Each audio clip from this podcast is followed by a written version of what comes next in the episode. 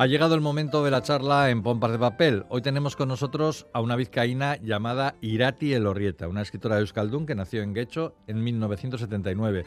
Debutó en la literatura en 2008 con una novela compuesta por relatos titulada Burbuyak, que se tradujo al, castellano como Burbujas. Y en 2018 publicó Neguko Argiak, con la que consiguió el premio Euskadi de literatura en euskera en 2019.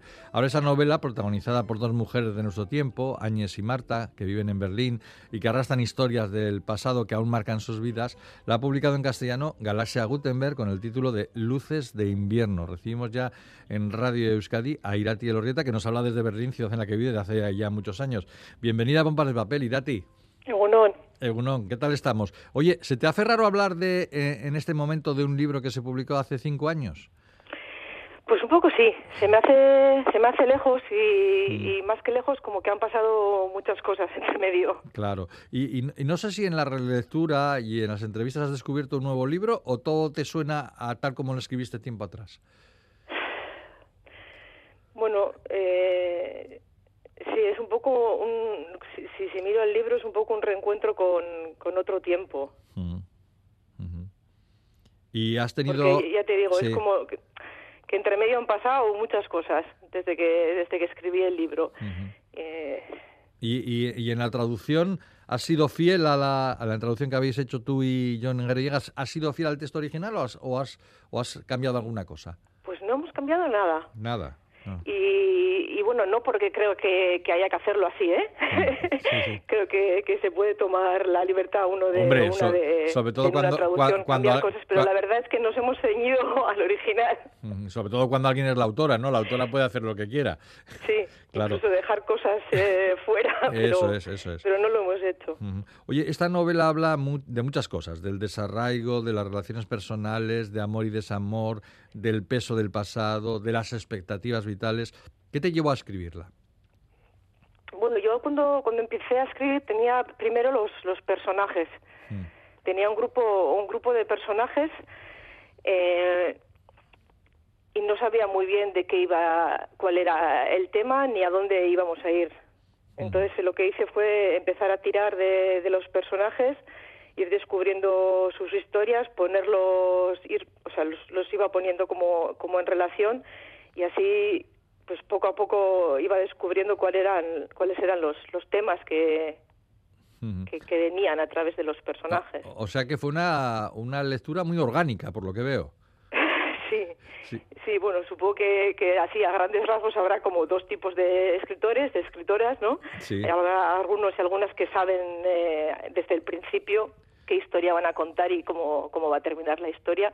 Mi caso no es así, es, fue un caso más de ir como, como recopilando momentos, imágenes, ideas y, y mm. bueno, según iba recopilando el material, mm, había momentos en los que tenía que mirar al material, qué tengo aquí, qué estoy haciendo y, cómo voy uniendo las cosas. supongo que tendrías que la base principal serían las historias de Áñez y Marta, eh, eh, sus relaciones personales, y hay todo un microuniverso de personajes que eh, los tenías muy claros desde el principio o fueron apareciendo también en la, en la historia.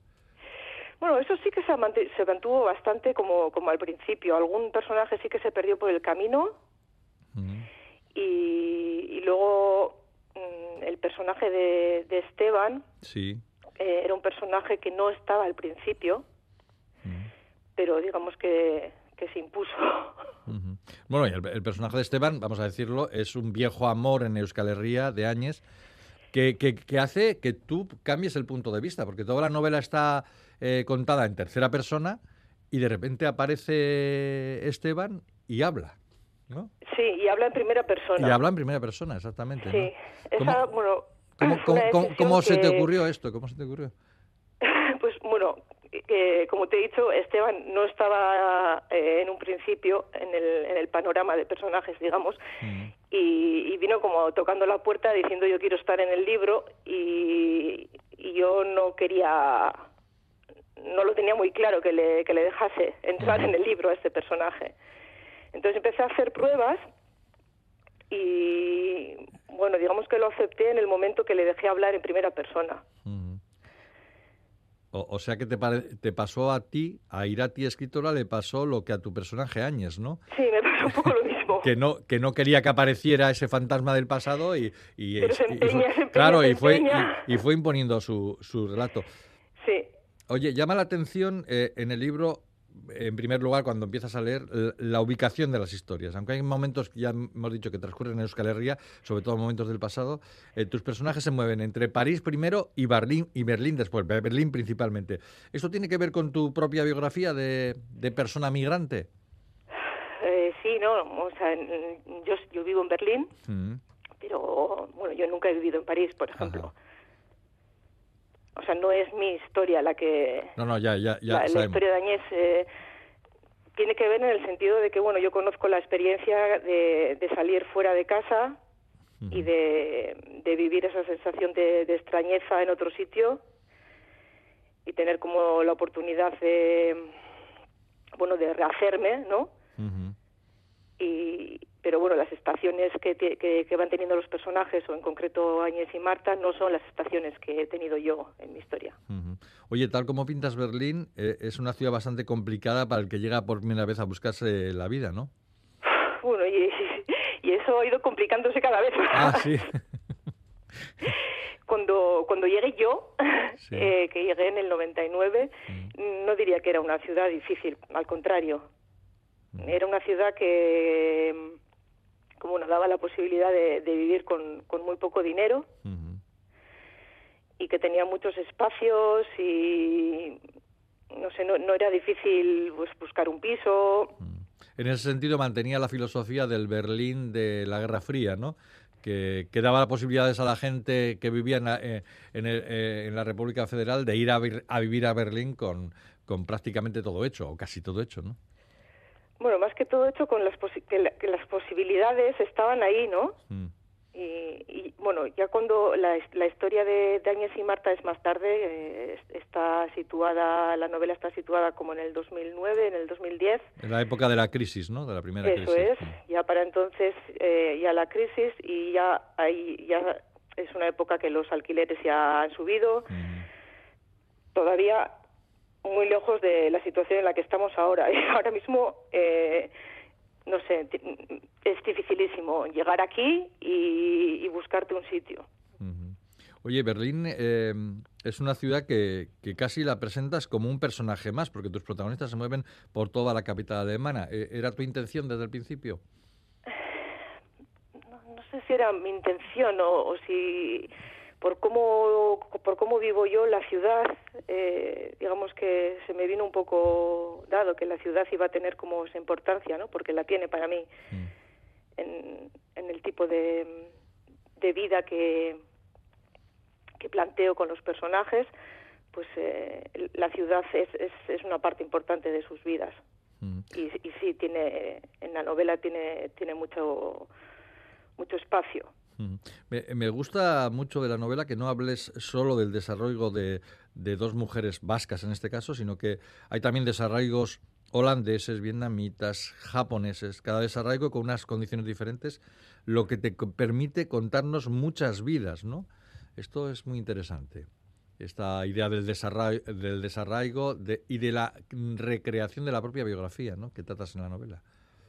Bueno, supongo que el, tener como todos estos personajes y todas estas historias que son variadas y que son diferentes mm. es una forma para pensar sobre el tema. ¿no? En vez de, no sé, escribir de forma abstracta sobre las diferentes experiencias que se pueden tener eh, viviendo en el extranjero, pues a través de, la variedad de historias eh, es una forma de pensar sobre eso, cómo se puede hacer, cuáles son las dificultades, no sé, ¿no? Eh, me permite ponerlas en relación y ver qué, qué, comparten y en qué son diferentes estas historias, cómo lo lleva cada uno. Tampoco, pues la, la, dificultad de, de, un vietnamita eh, es muchísimo más grande que, la de las dos vascas que llegan a Berlín, ¿no? Culturalmente es un abismo, la distancia que tiene que recorrer el personaje es mucho mayor. Eh, eh, estableces como una especie de micromundo de reacciones, de relaciones cruzadas, ¿no? Amigos, vecinos, compañeros de trabajo, amantes. eso te, permite dar prácticamente un panorama de, de, la vida en cuanto a los afectos ¿no? que, tenemos con la gente.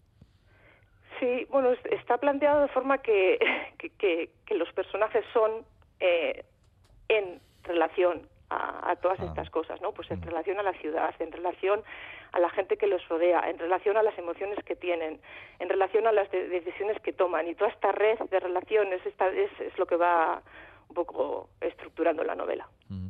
Llama la atención que en una novela eh, en la que se hable tanto de relaciones, eh, las relaciones amorosas eh, salgan, en un principio, luego hay matices, bastante mal presentadas, porque por ejemplo eh, las relaciones amorosas de las dos protagonistas son bastante tóxicas.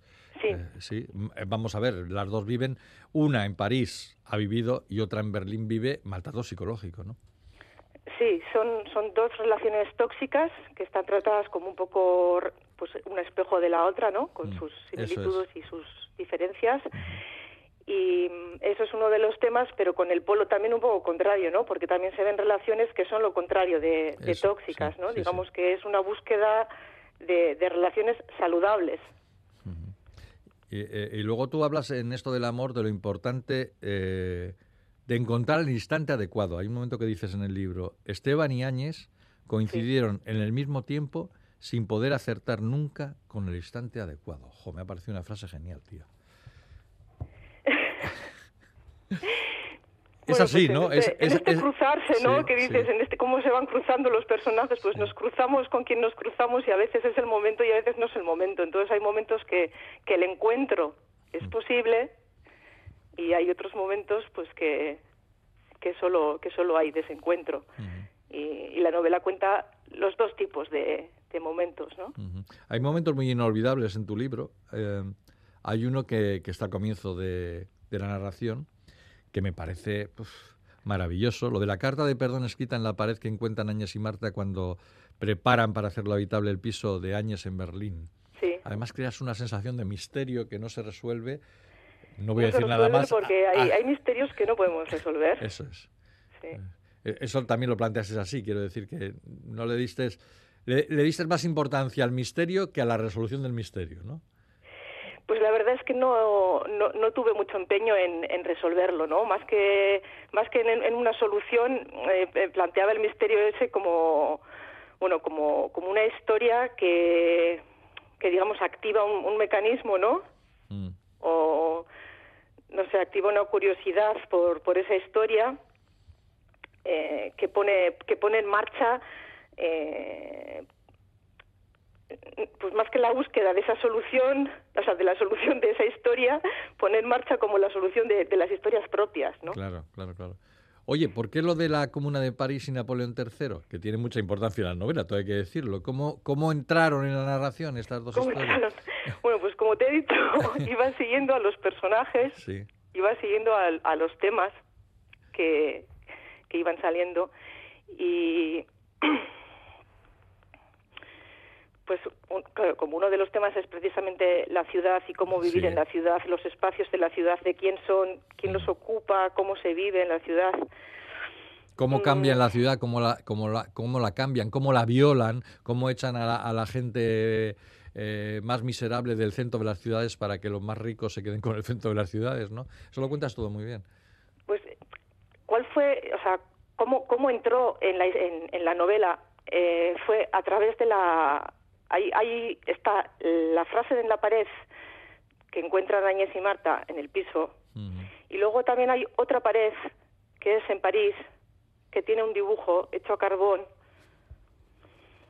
que... Mm, con una caricatura de Napoleón Con una caricatura de Napoleón el III. Y yo tenía esa imagen de esa pared y de esa caricatura, pero cuando empecé a hacerme preguntas de, bueno, ¿y quién, quién era este señor? Pues ahí se me abrió como toda esa parte de, la comuna de, París y, vi como que tenía eh, puntos en común con, con, la realidad eh, actual que estaba contando de, Berlín. esa conexión en, el, pues, en los temas que has dicho de cómo una ciudad, ¿no? Pues eh, en un momento de transformación em, expulsa a cierto tipo de gente del centro de la ciudad.